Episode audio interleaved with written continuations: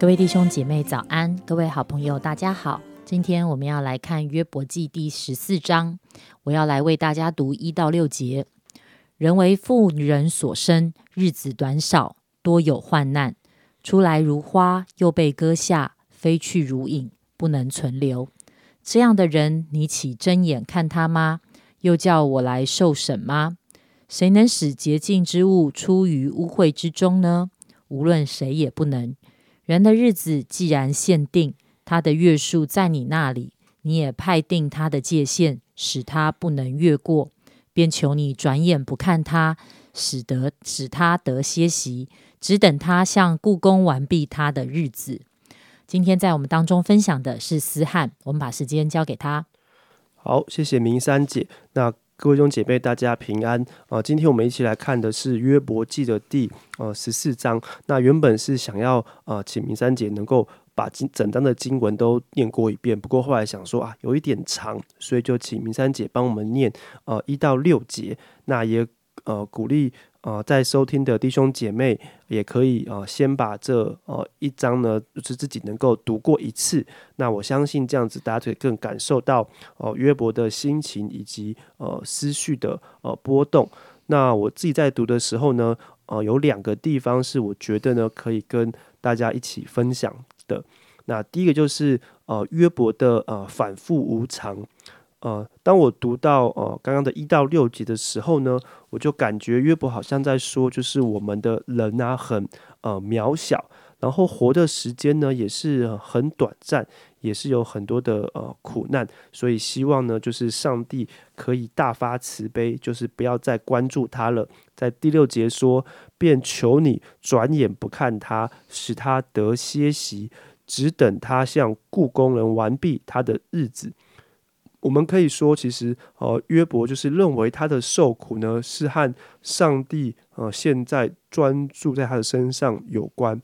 虽然约伯并不认为呃自己是因为犯罪才呃遭受到现在这样的一个待遇，但是反正他认为呢，就是因为上帝，反正是因为某些原因呢，就是现在好像一直很专注在约伯的身上，好像在弄他就对了。所以约伯希望怎么样？希望上帝最好怎么样可以呃忘记他，不要再呃关注他了。所以当上帝如果忘记他的话，可想而知，他他觉得他这些的这些的身体啊，这些状况呢，也可以因此而得到解除。但是呢，其实到了第七节开始呢，我们就会看到约伯好像诶，他又又有一个呃不一样的想法了。特别是一直到了呃第十三节，第十三节说：“唯愿你把我藏在阴间，存存于隐秘处，等你的愤怒过去。愿你为我定的日期啊、纪念我。然后人若死了，岂能再活呢？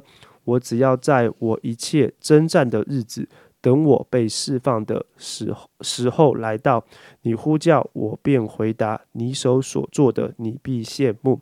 诶，仿佛约伯好像又看见了什么，又看见了一线希望。他认为，呃，上帝的愤怒过去以后呢，会把他再从现在这个情况当中，哦、释放出来。他和神的关系，呃，会呃再次恢复。所以他呃不希望上帝呃忘记他。那正当我们觉得说可能啊没有错，这个才应该是一个呃基督徒，或者是说一个相信神的人该有的样子嘛，就是诶受苦是可以的，但是你还是要对神有、呃盼望嘛。当我们这样觉得的时候呢，诶约伯来了一个反转，因为从第十八节开始，他说。十八节，山崩变为无有，磐石挪开原处，水流消磨石头，所留意的洗去地上的尘土，你也照样灭绝人的指望。诶，好像约伯对上帝的盼望突然又消失了。他觉得上帝是一个啊不留情面，会彻底把人的指望灭绝的神。其实，所以在短短的一章的经文内呢，我们就会看到，哦、约伯的想法其实是三番两次的改变。那当然，我们可以说啊，约伯你真是一个很善变呐，就是不坚定诶，你对神的看法是怎么变来变去这样的人呢？但是我却想到说，诶，这也许就是一个人很真实的呃表现。那呃，我们不也是这样吗？诶，当我在啊病痛之中呢，我也会想啊，是不是上帝在处罚我？然后可能又会换个想法说，哎，不对不对不对，圣经有告诉我，诶，不一定苦难都是上帝的惩罚。对对对对，不是这样的，不是这样的。那可能又过一阵子想说，诶，虽然说不一定都是，但是我会不会刚好就是呢？或者是说啊，上帝很爱我，最后一定会让我恢复的。那过一阵子又想到说啊，上帝是不是很讨厌我啊？怎么拖了这么久，我的病、我的情况都没有好转呢？就诸如此类啦。就是我刚才举一些例子，就是各种可能会很矛盾或者是很复杂的思绪在我们的呃脑海里面可能会打转呃打架。那这是呃何等的真实？所以呃，我想当我们在读约伯记的时候。也许就哦不一定需要去呃计较呀，怎么约伯呃想法反反复复啊，怎么没有什么很一致的一个逻辑的呃想法嘛，而是希望透过可能这个作者呢很细腻的来描写整个约伯的思想和心理状态，能够让我们知道，就算是像啊约伯那样是他是被神啊称为啊完全啊正直。啊，敬畏神的人，他一样在苦难当中会带有很多啊人的怀疑，呃，很软弱。那我想，这对我们在苦难中能有一点有一些安慰的呃作用。然后第二个是我想到，就是在第十三节，呃，第十三节，呃，刚刚有读过，在念一次，就是十三节说：“唯愿你把我藏在阴间，存于隐秘处，等你的愤怒过去。愿你为我定了日期，纪念我。”那我在读的时候就在想，诶，这到底是什么意思呢？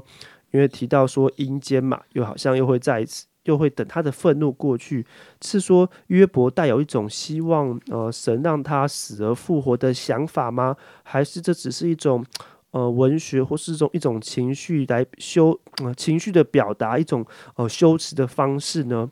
因为。从前后的文来看，好像感觉约伯又对于死后是没有什么盼望的，所以是到底是怎么一回事呢？所以我就找找看，就是一些呃学者啊，或者是一些研究呃圣经的专家们，他们呃怎么说呢？那我才发现哦，原来不同的学者呢是有呃不同的看法的。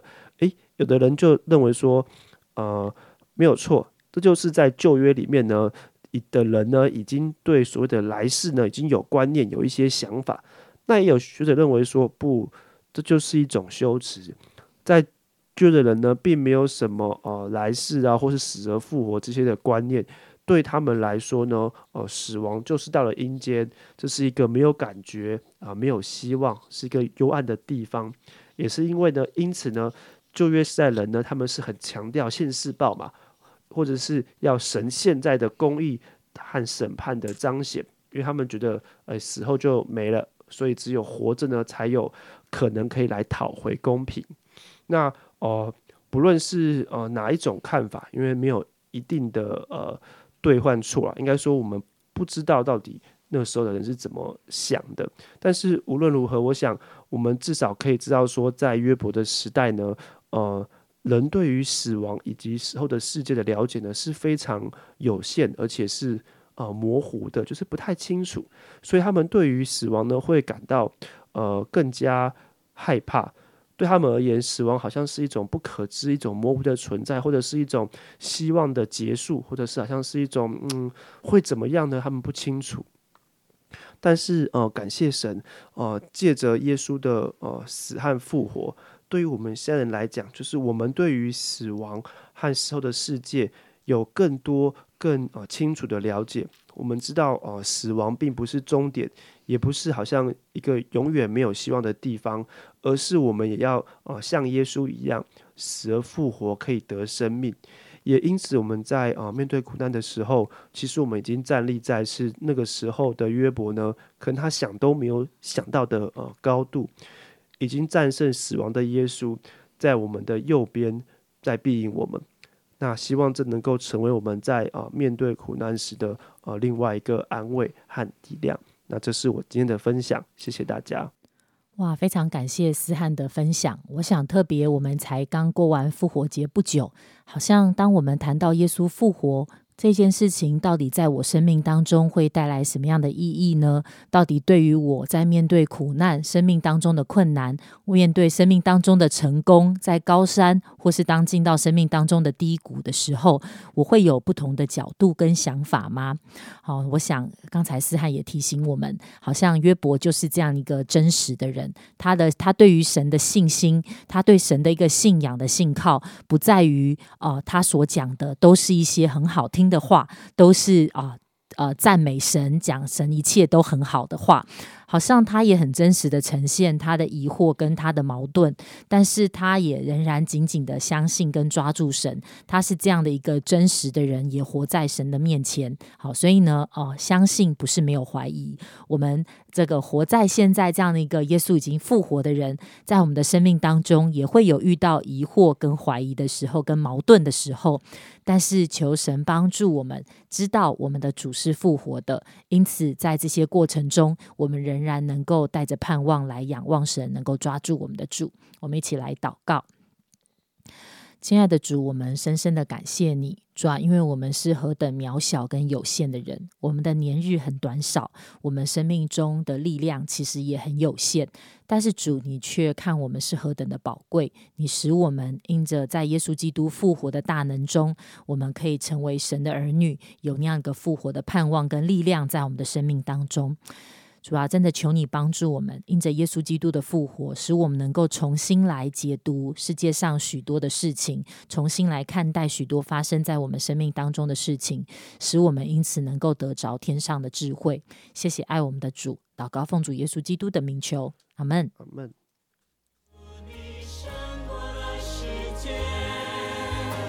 生